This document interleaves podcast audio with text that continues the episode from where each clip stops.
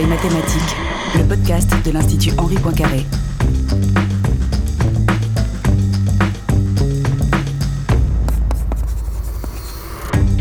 Bonjour à toutes, bonjour à tous, bienvenue à l'oreille mathématique.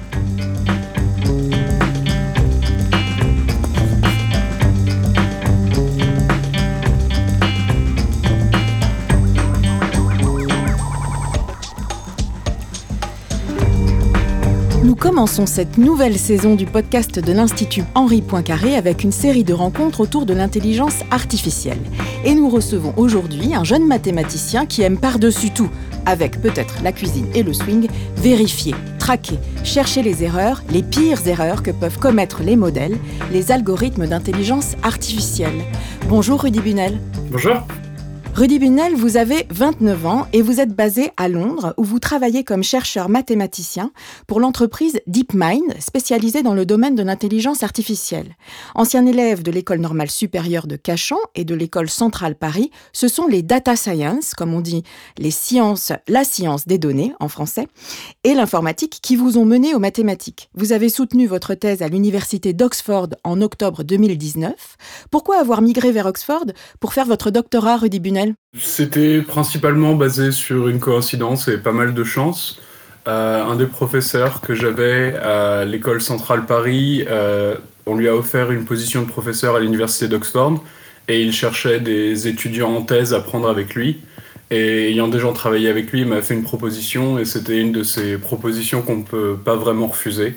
Donc j'ai suivi ce professeur avec qui je travaillais à l'université d'Oxford pour faire ma thèse. Sur quel sujet est-ce que porte votre thèse, Rudy Bunel? J'ai écrit ma thèse sur euh, le sujet de la vérification formelle euh, des réseaux de neurones. Donc les réseaux de neurones, euh, c'est un type de modèle d'intelligence artificielle qui est, qui est extrêmement populaire en ce moment. Et le sujet de ma thèse était de développer des algorithmes pour identifier les pires erreurs que pourraient que peuvent faire ces modèles ou euh, s'ils ne commettent pas d'erreurs, pouvoir formellement prouver que c'est impossible qu'ils fassent des erreurs et qu'on peut donc avoir confiance dans leur utilisation. On va reparler de, votre sujet euh, plus, plus précisément un peu plus tard dans l'émission. Euh, pour commencer, je me disais qu'on pouvait peut-être revenir sur votre parcours. Qu'est-ce qui a fait que vous vous êtes tourné vers les mathématiques? Vous étiez parti pour être ingénieur, non, au départ? J'étais parti pour être ingénieur et plutôt ingénieur informaticien. J'avais commencé à faire des stages comme programmeur dans plusieurs compagnie. Et j'ai, par un grand hasard, j'ai commencé à prendre des cours du soir sur la plateforme Coursera, euh, dans un cours en particulier qui était un cours qui s'appelait un cours d'optimisation discrète. Et en fait, je suis tombé un peu euh, amoureux avec le problème. J'ai trouvé que c'était un. Je suis devenu extrêmement passionné. Et c'était pendant la période entre ma deuxième et ma troisième année à l'école centrale. Et ça m'a tellement accroché que j'ai ensuite changé mon, orientation. Je me suis réorienté vers le domaine des mathématiques appliquées pour faire ma spécialisation en école d'ingénieur. Qu'est-ce que c'est l'optimisation discrète? L'optimisation discrète, l'idée c'est qu'on cherche euh, la solution à un problème, donc euh, qui est représenté par un choix où on doit donner, assigner un nombre à chaque variable et sujet à certaines contraintes, comme par exemple la somme de tous les nombres qu'on choisit doit être euh, inférieure à un certain à un autre nombre, donc ce sont des contraintes. Et chaque solution qu'on trouve, il va y avoir un score qui va lui être associé. Et l'objectif, c'est d'atteindre le score le plus élevé possible, euh, tout en respectant les contraintes. Et donc ça, c'est le, principe de l'optimisation. L'optimisation discrète, c'est un cas particulier d'optimisation où il va y avoir des, certaines variables qui sont discrètes. C'est-à-dire que si c'est de l'optimisation normale, donc continue, on va pouvoir choisir 0, 1 ou même 0,5 comme possible valeur. Alors que si on fait de l'optimisation discrète, c'est seulement, on va potentiellement être limité uniquement aux entiers, donc 0 ou 1. Est-ce que vous pouvez nous dire qu'est-ce qui vous a fait aimer le fait de travailler sur ce sujet-là précisément en mathématiques? Personnellement, ça a, été, ça a toujours été parce que j'ai, ça s'apparentait extrêmement à un jeu pour moi. L'idée étant qu'il y a les règles du jeu qui sont données par le, donc les contraintes qu'on va avoir. Donc est-ce qu'on est dans un cas discret ou continu? Toutes les contraintes qu'il faut respecter, les sommes de nombres qui doivent être limitées, ou, il y a plein d'autres types de contraintes qu'on peut imaginer.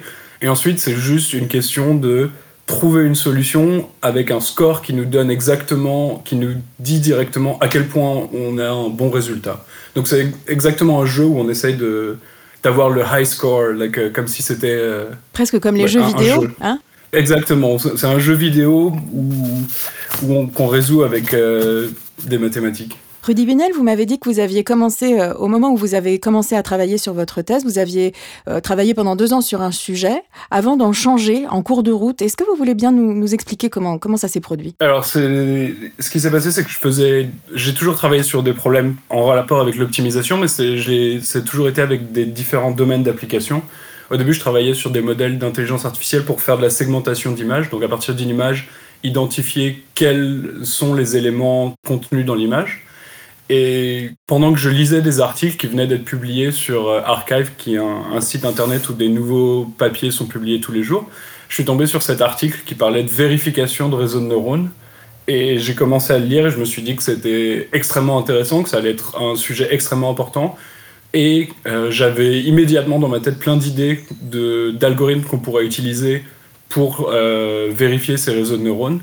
Donc j'ai immédiatement envoyé un email à mes trois superviseurs de thèse en leur disant à chacun pourquoi c'était une excellente idée de me laisser complètement abandonner ce sur quoi j'avais bossé pendant deux ans pour passer à quelque chose d'autre. Donc heureusement ils m'ont laissé, euh, ils ont, j'ai réussi à les convaincre et ils m'ont laissé changer de thèse. Sur le plan personnel, comment vous avez vécu ces, années de thèse? Est-ce que euh, ça a été une période euh, de travail un peu solitaire ou au contraire euh, très stimulante parce que vous avez travaillé en équipe? Comment vous avez vécu ces années de recherche pour la thèse? Ça, a été extrêmement stimulant pour moi. Je, pense que j'ai eu énormément de chance parce que Oxford est une université qui est géniale et qui, qui a énormément en fait, d'étudiants en thèse, donc il y a une énorme communauté. Et j'ai aussi eu la chance de travailler dans un laboratoire où il y avait beaucoup d'étudiants en thèse, mais aussi des étudiants en master, des, des postdocs. Et il y avait plusieurs groupes euh, au même endroit qui bossaient sur l'intelligence artificielle. Donc il y avait une très bonne. Euh, il y avait énormément d'opportunités d'échanger avec beaucoup de gens qui travaillaient sur des problématiques parallèles, même si différentes. Donc ça a été très très enrichissant. Aujourd'hui, vous travaillez pour l'entreprise DeepMind. C'est une entreprise qui est spécialisée dans le domaine de l'intelligence artificielle. Est-ce que vous pouvez nous présenter un peu DeepMind? Bien sûr. Euh, donc DeepMind est une entreprise qui fait partie, qui est une entreprise fille de Alphabet, qui est la même euh, compagnie parente de Google.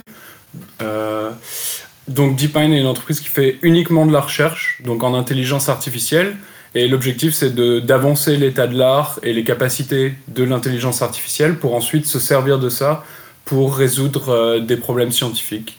DeepMind est par exemple connu pour avoir euh, les, derniers grands accomplissements. Ça a été le, AlphaGo, cette intelligence artificielle qui a, qui a, réussi à battre les meilleurs professionnels du monde au jeu de Go ou encore plus récemment le euh, AlphaFold qui était une intelligence artificielle capable de de résoudre des problèmes d'agencement structurel des protéines, euh, qui a été annoncé l'année dernière.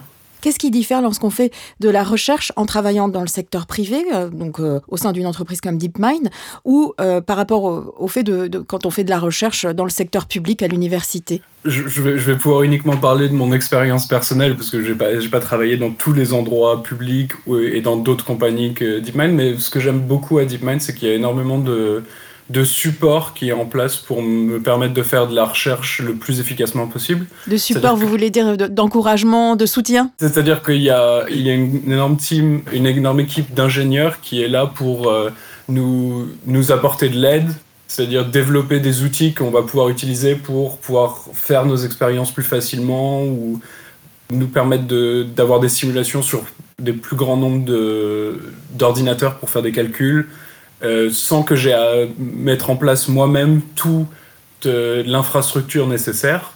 Tout, ça c'est, est fourni entre guillemets par l'entreprise, alors que quand j'étais en, thèse à Oxford, il y avait un peu une, euh, nécessité de construire tout un peu soi-même euh, de A à Z notamment la recherche des financements pour les projets, euh, tout cet aspect finalement euh, très administratif euh, qui encombre parfois hein, les, chercheurs dans le secteur public et bah, avec lequel vous êtes peut-être sans doute beaucoup moins encombré dans le secteur privé, c'est ça, Rudy Bunet J'ai pas eu temps ce problème-là, étant donné que je suis parti du domaine public après que j'ai fini ma thèse, donc j'avais eu à chercher des financements juste pour commencer ma thèse, et puis après, j'ai plus ou moins continué sur les financements que j'avais déjà. Donc j'ai pas souffert à ce point-là de ce problème-là, mais je sais que c'est un problème que mes superviseurs de thèse avaient toujours en continu de, d'attirer les financements pour pouvoir continuer à faire tourner le labo. Est-ce qu'il y a un climat de compétition particulièrement présent parmi les, les équipes de scientifiques qui travaillent dans le domaine de l'intelligence artificielle? De la compétition, je ne sais pas si j'irais jusqu'à dire ça. Il y a peut-être de l'émulation. On, on, a beaucoup de certaines euh, certains domaines, donc notamment ceux dans, lesquels je travaille, il y a des, on, a une certaine compétition étant donné qu'on travaille souvent tous sur des jeux de données un peu similaires pour qu'on puisse comparer euh, nos résultats. Donc on peut voir que telle équipe a réussi à développer tel un nouvel algorithme qui obtient tel score sur tel jeu de données, alors que euh, le nôtre marche moins bien. Donc il y a, a un peu une compétition, mais c'est surtout beaucoup de l'intérêt pour ce que les autres euh, universités ou les autres euh, laboratoires de recherche vont faire, plus que de la compétition. Généralement, on est plutôt euh, heureux que les problèmes soient résolus que ah ils ont résolu le problème avant nous. Rudy Vunel, vous travaillez sur des sujets liés à des problèmes de vérification formelle, notamment dans le domaine de la recherche en vision par ordinateur. C'est comme ça qu'on dit en français, je crois. Nous y reviendrons tout à l'heure, mais plus largement, vous travaillez sur ce que l'on appelle donc des réseaux de neurones en intelligence artificielle. Les réseaux de neurones, c'est justement le sujet qu'a choisi Adrien Rossi pour sa chronique Médiation scientifique. Bonjour Adrien. Bonjour Hélène. Rudy Bunel, chez DeepMind, votre travail consiste à étudier des réseaux de neurones qui cherchent à identifier le contenu d'images et à chercher quelles sont les erreurs commises par ces réseaux de neurones. Avant que vous puissiez détailler avec Hélène quel est ce travail de recherche, je voulais revenir sur ce concept que l'on entend partout dès que l'on s'intéresse à l'intelligence artificielle, ces fameux réseaux de neurones. Les réseaux de neurones font directement référence aux neurones du corps humain et ce lien sémantique n'est pas pour rien dans l'anthropomorphisation, dans l'humanisation des intelligences artificielles, particulièrement visible par exemple au cinéma. Mais à la question y a-t-il un lien entre les neurones du corps humain et ceux de l'intelligence artificielle, je ne me risquerai pas de répondre. Parce que cette question dépasse largement le champ des mathématiques, et aussi parce que je l'ai déjà posée à de nombreuses mathématiciennes et à de nombreux mathématiciens, et que celles-ci et ceux-ci m'ont à chaque fois donné une réponse différente. Je ne suis pas en train de faire une pirouette pour passer à côté de mon sujet, loin de là, mais il faut dire que dans réseau de neurones, le mot qui complique tout et qui concentre toutes les craintes et tous les fantasmes, c'est bien neurone. Le mot réseau, quant à lui, est bien plus ancré dans les mathématiques et est vraiment le cœur du concept dont nous parlons dans cette émission. Alors concentrons-nous sur les réseaux. L'intelligence artificielle, c'est une méthode mathématique et informatique qui est utilisée dans le cadre d'algorithmes, c'est-à-dire pour faire très simple, de procédures de calcul. Ces algorithmes, pour les développer, pour les utiliser et pour les améliorer, on ne les écrit pas comme un bloc uniforme, mais plutôt comme une succession d'étapes élémentaires. Chaque étape élémentaire est une sorte de brique qui comporte juste une opération de base. Par exemple, faire une opération mathématique simple, comparer deux valeurs, tracer une droite. Et pour créer un algorithme performant, on prend ces briques de base et on les met en relation les unes avec les autres. On crée une architecture entre elles. C'est ça le fameux réseau. Ces réseaux, les développeurs et les développeuses, tout comme les utilisatrices et les utilisateurs d'IA, ont appris à les construire pour qu'ils répondent le plus efficacement possible à un problème donné. Plus la tâche à effectuer est compliquée, plus le réseau est fourni. Prenons un exemple. Si vous construisez un algorithme dont le but est de séparer sur un graphique deux groupes de points nettement séparés, avec par exemple tous les points orange à droite et tous les points bleus à gauche, l'algorithme le plus simple, sans avoir de réseau, pourra tracer la droite séparant les deux groupes. Alors quel est l'intérêt de cette opération? Eh bien il s'agit de classifier des données pour séparer des groupes. Par exemple, des groupes de personnes selon leurs préférences agrégées sur Internet ou sur les réseaux sociaux, pour prédire ensuite leurs préférences sur d'autres sujets. Ces opérations de classification et de prédiction, possibles grâce au réseau de neurones, sont un des grands champs d'application de l'intelligence artificielle. Mais que se passe-t-il si la répartition des deux groupes, orange et bleu, est plus compliquée? Si on a par exemple les bleus en haut et en bas et les oranges à droite et à gauche. Il faudrait alors deux droites pour séparer les groupes. Tracer deux droites, cela fait au minimum deux opérations élémentaires, donc un réseau d'au moins deux blocs. Pour des classifications et des prédictions avec des dispositions plus compliquées, on aura besoin de beaucoup plus de blocs. Il faudra les organiser en couches, avec des liens à certains endroits et sans liens à d'autres endroits. Cette architecture, c'est le réseau, et ces blocs, ce sont les neurones. Alors pourquoi les appelle-t-on neurones? Car ces blocs, ils ont chacun un certain nombre d'entrées et de sorties par lesquelles ils récupèrent et transmettent des informations à leurs voisins. On retrouve un peu, mais c'est sujet à interprétation, l'organisation des neurones du corps humain.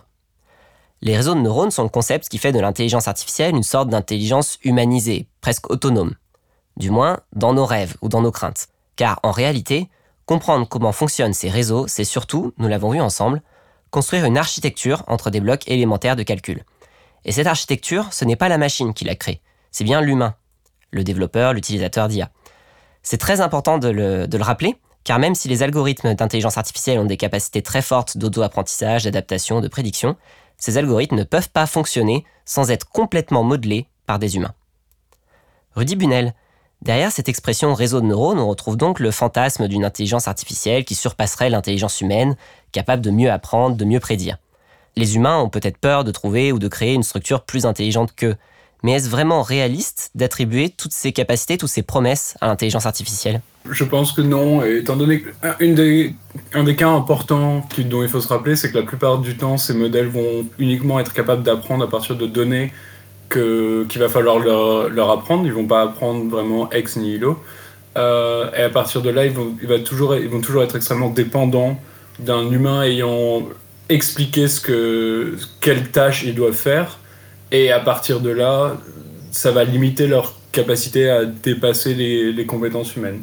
Le, seul cas où ils ont vraiment un avantage, c'est où pouvoir faire plus de calculs, réfléchir plus, euh, va leur donner des avantages. C'est ce le cas qu'on voit par exemple pour les intelligences artificielles qui sont utilisées pour euh, certains jeux, comme par exemple du coup, les, intelligences artificielles des échecs ou de Go, qui utilisent des réseaux de neurones pour évaluer les, positions, mais qui ensuite utilisent la puissance des ordinateurs pour euh, réfléchir beaucoup plus loin que des humains. C'est dans ces cas-là qu'on va pouvoir avoir des, des, intelligences artificielles qui sont vraiment hors de portée de l'intelligence humaine. Mais Rudy Bunel, du coup, ce que vous, ce que vous dites, est-ce que ça, ça, ça, alimente cette espèce de fantasme euh, largement répandu qui, qui, qui est qu'un un jour, euh, très bientôt, les intelligences euh, artificielles nous dépasseraient et peut-être euh, viendraient à nous dominer? Je, je, suis relativement sceptique euh, de, de, cette de ce problème. Je, je suis content qu'il y ait des gens qui y réfléchissent, mais euh, mon, mon, opinion personnelle, et c'est probablement mes biais qui parlent, c'est que des, la plupart du temps, les modèles d'intelligence artificielle qu'on traîne, et les réseaux de neurones en particulier, sont extrêmement euh, friables. C'est-à-dire qu'ils sont capables de faire des erreurs extrêmement naïves et extrêmement euh, stupides à partir du moment où on les sort très légèrement du domaine sur lequel ils ont été entraînés. Est-ce que vous voulez bien justement nous donner un exemple concret de ça? Par exemple, sur euh, les, les, modèles de, qui font de la reconnaissance d'image, donc de la vision par ordinateur, on, on a un, un phénomène que, qui est extrêmement intéressant, mais où des modèles sont capables d'identifier 100% des images sur lesquelles on les a entraînés. Euh, C'est-à-dire qu'ils vont être capables de reconnaître que des images contiennent cette race spécifique de chat ou ce type spécifique de chien, et ça c'est un bateau, ça c'est une maison sans aucun problème. Mais à partir du moment où on essaye de les, de les faire piéger, donc en, on arrive à développer des, exemples où l'image pour un humain serait exactement la même, parce qu'on a changé juste les intensités des pixels de l'image par euh, 0,01. Juste, on a un tout petit pourcentage de différence, mais on, on, peut, on les arrange justement pour que les modèles se trompent et ils sont capables de. On leur montre une image d'une maison très simple et ils vont être capables de nous dire que c'est une image d'un castor euh, juste parce qu'on a changé un millième d'intensité de, de pixels et ils sont capables de se tromper parce qu'on peut leur faire faire ces erreurs extrêmement facilement. Alors vous, Rudy Bunel, justement, votre métier, c'est de rendre euh, ces modèles euh, d'intelligence artificielle plus robustes. Comment vous vous y prenez très concrètement pour, euh, pour à la fois bon, traquer ces erreurs, ça, on vient de le, le saisir grâce à vous, mais aussi du coup pour les, pour les corriger, ces erreurs, pour faire en sorte que les IA ne les commettent plus Alors ça va paraître peut-être extrêmement naïf, mais la, la méthode la, la, qui marche le mieux en ce moment, l'espèce de consensus qu'on a pour rendre les modèles plus robustes euh, à ces, à ces erreurs-là, c'est justement qu'en fait on cherche ces erreurs-là et ensuite on les ajoute au, au jeu de données sur lesquels on entraîne. C'est-à-dire qu'on entraîne le modèle normalement, ensuite on utilise ces algorithmes de vérification pour trouver les pires erreurs possibles que le modèle va être capable de faire. Donc on génère les images qui vont faire que le modèle va faire les pires erreurs qu'il puisse, et ensuite on prend ces images et on les ajoute au jeu de données sur lequel le modèle est entraîné, pour qu'ensuite il ne fasse plus ces erreurs-là. Et petit à petit, le modèle commence à apprendre et à avoir une, une notion que des infimes variations euh, dans l'image veulent dire que le qu'on ne doit pas changer la prédiction.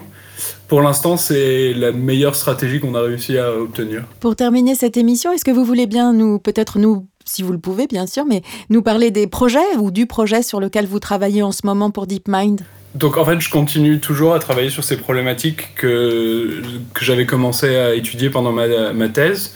Je, je, continue à travailler sur ces problématiques de vérification où non seulement on cherche les, les pires erreurs que les modèles puissent faire, mais la, la, problématique sur laquelle je travaille le plus souvent, c'est les aspects de garantie que certaines erreurs ne sont pas possibles. En ce moment, on a des algorithmes qui marchent pour ça, mais qui sont extrêmement lents. C'est-à-dire que pour vérifier des modèles complexes qu'on voudrait utiliser dans des applications pratiques, c'est extrêmement difficile parce que ça nous prendrait des heures et des heures, voire assez rapidement des semaines ou des mois pour vérifier un modèle euh, utile.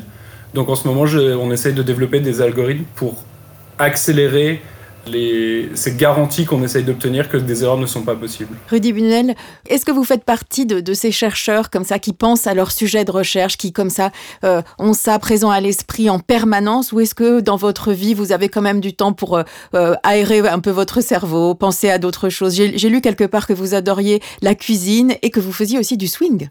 Plus trop maintenant, étant donné que la, la, la pandémie et les, les, les, isolations ont un peu limité ce, cet aspect. Mais non, j'ai quand même tendance à avoir toujours euh, euh, à l'arrière de ma tête euh, une réflexion sur chercher des idées ou évaluer des, des potentielles nouvelles stratégies. Non, c'est toujours relativement présent en arrière-plan. Donc on est chercheur 24 heures sur 24 quand on est chercheur en mathématiques et notamment dans le domaine de l'intelligence artificielle. Malheureusement, oui. Rudy Bunel, merci beaucoup d'avoir accepté notre invitation pour ce nouveau numéro de l'oreille mathématique, un podcast de l'Institut Henri Poincaré produit par Hélène Delis avec Adrien Rossi pour la chronique médiation scientifique et Marion Liévic, responsable de la programmation. Comme toujours, j'encourage nos auditeurs et nos auditrices à visiter la page internet de ce podcast et plus largement le site web de l'Institut Henri Poincaré. À bientôt. Au revoir. Au revoir.